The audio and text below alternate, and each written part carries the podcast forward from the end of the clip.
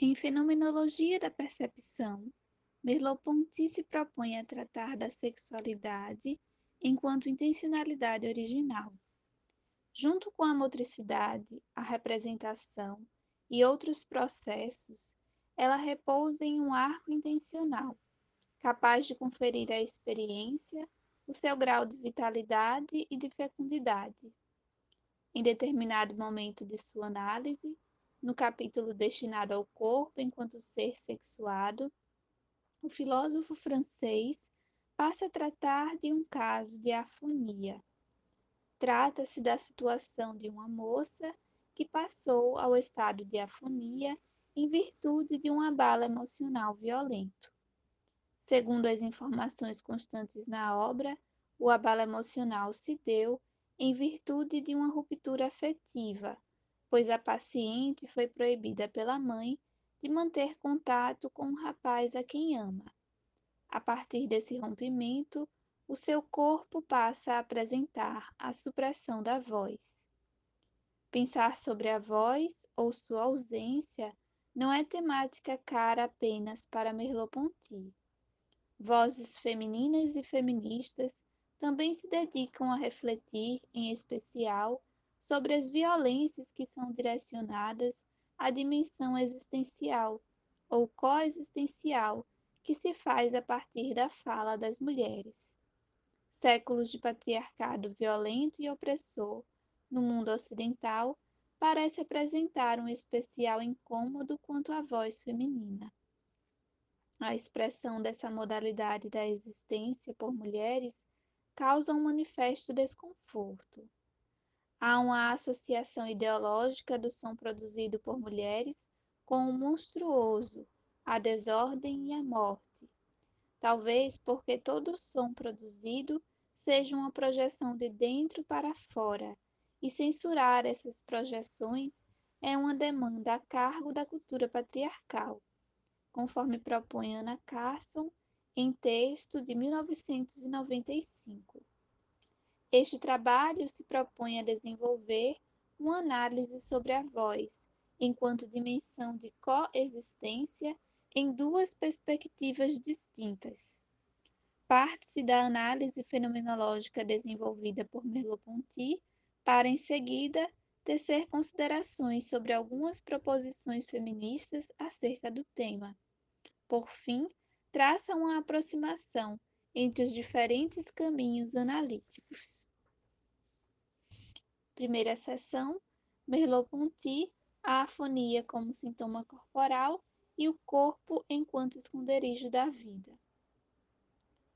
Merleau-Ponty, em sua teoria fenomenológica, ao se debruçar sobre a experiência afetiva, aborda um caso de afonia. A situação diz respeito a uma moça que foi proibida por sua mãe de ver o rapaz a quem ama. Segundo as informações constantes na obra de Merleau-Ponty, por ocasião da proibição materna, a moça perde o sono, o apetite e, por fim, a fala. Resta afônica. O autor também refere que a paciente, durante a infância, apresentou uma primeira manifestação de afonia em virtude de um tremor de terra, e após uma outra situação de afonia que adveio em seguida um pavor violento. A afonia é então apresentada enquanto recusa de coexistência. Não apenas a existência sexual que se manifesta pela supressão da voz, mas também a afonia enquanto negação da relação com o outro. Merleau-Ponty também considera que a moça se recusa a deglutir os alimentos, pois a deglutição está associada ao movimento da existência que absorve, assimila, se deixa penetrar pelas situações da vida. De tal modo, propõe que o corpo exprime as modalidades da existência, não como um signo tão somente indicativo, mas em sendo habitado por sua significação. Em citação direta de Merleau-Ponty, abre aspas, de certa maneira, ele é aquilo que significa, fecha aspas. Há uma ressalva quanto à voluntariedade da perda da voz e um paralelo estabelecido para assim elucidar com a recordação. Abre aspas. A moça não deixa de falar. Ela perde a voz, como se perde uma recordação. Fecha aspas. Com base na psicanálise, um esquecimento não se dá por acaso, mas carrega consigo as suas significações. Uma lembrança perdida, assim o é, enquanto recusa de certa região da vida que não se quer acessar. A afonia não é desejada. Não se dá como escolha diante de um domínio de possibilidades, mas consiste em um sintoma corporal espontâneo. É o domínio de possibilidades que deixa de existir. Não há mais interlocutores possíveis a serem desejadas, desejados ou recusadas, recusados, de modo que, abre aspas, eu me retiro até mesmo deste modo de comunicação e de significação que é o silêncio. Fecha aspas.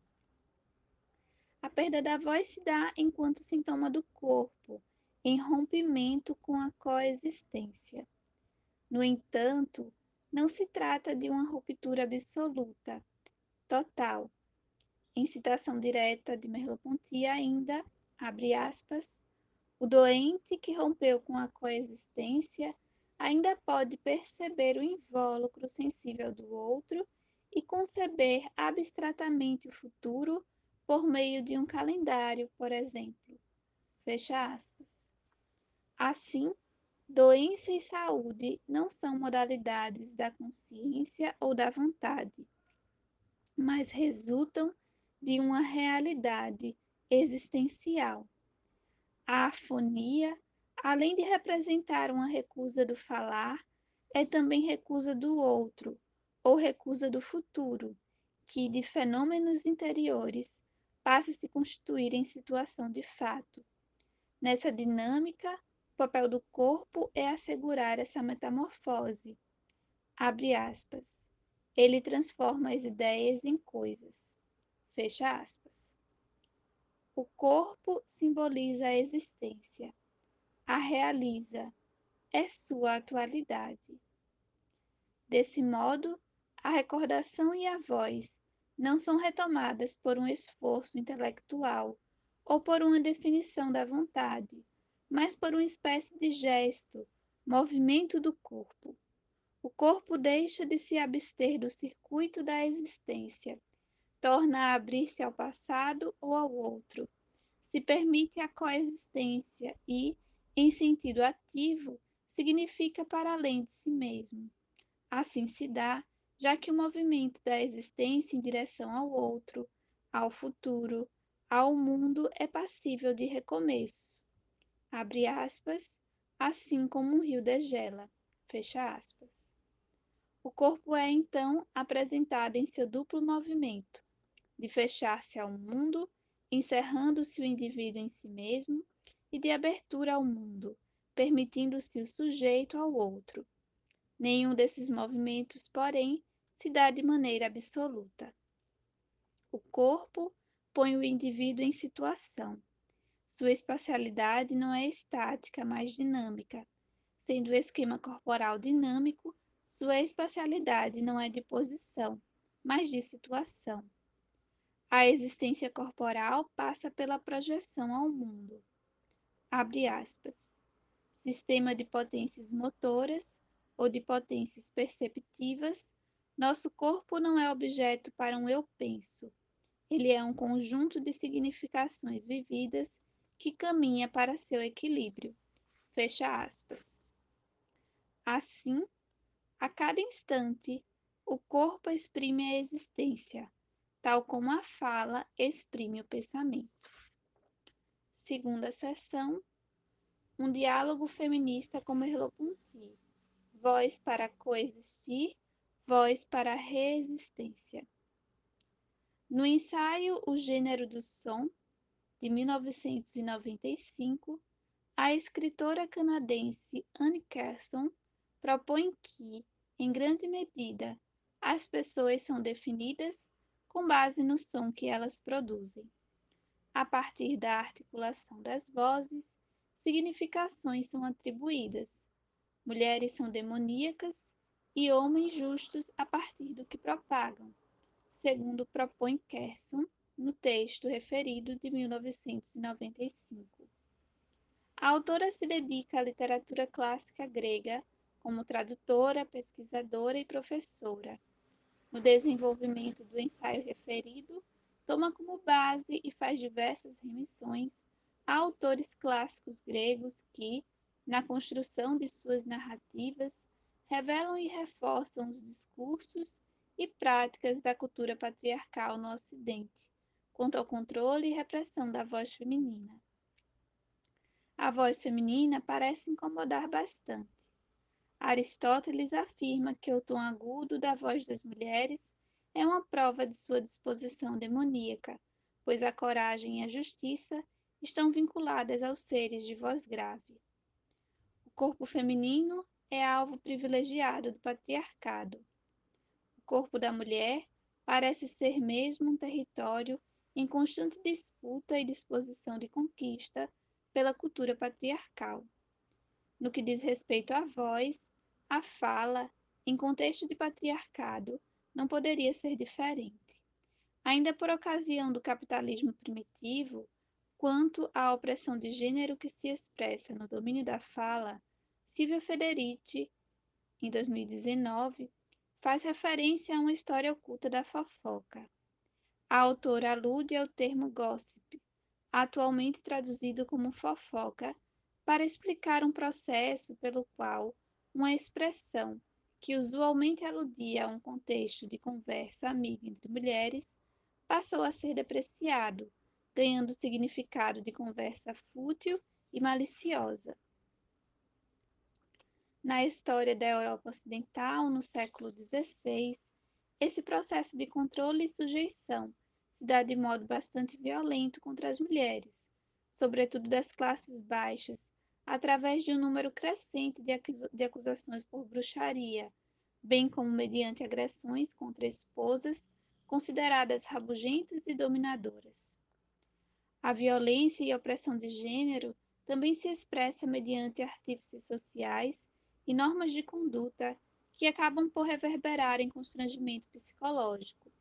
Não é incomum mulheres sofrerem algum tipo de repreensão por possuírem a voz aguda demais, sendo infantilizadas, ridicularizadas ou enquadradas como tagarelas ou desequilibradas. No caso da moça afônica tratada por Merleau-Ponty, segundo a análise oferecida pelo autor, a supressão da voz feminina se deu em virtude de uma reação do corpo perante uma situação de crise existencial. A afonia é sintoma corporal, o corpo significando a existência. Nesse caso, a negação da existência quanto ao outro, o coexistir. O caso parece vincular-se a uma dimensão bem íntima da paciente referida por Merleau-Ponty, as reações que lhe são próprias, as sintomáticas de seu corpo. No entanto, em condição feminina, uma reação corporal de afonia, mesmo que espontânea, diz respeito a uma dimensão estritamente pessoal? Em que medida o privilégio dessa reação corporal, no caso da paciente, pode relacionar-se às interferências da coletividade, ao contexto objetivo onde o seu corpo se desdobra, se realiza enquanto corpo? Pensar na situação da mulher e na supressão da voz feminina em um mundo que lhe impõe a condição de outro, acaba por recair em uma justificação da existência. O mundo pretende torná-la objeto, destiná-la à imanência, pois a sua transcendência é subordinada a outra consciência essencial e soberana, conforme propõe Beauvoir em O Segundo Sexo. Fazer ressoar a voz ganha, então, um novo sentido. Para além do coexistir proposto por Merleau-Ponty, tornar a existir, reexistir, ou afirmar-se em transcendência.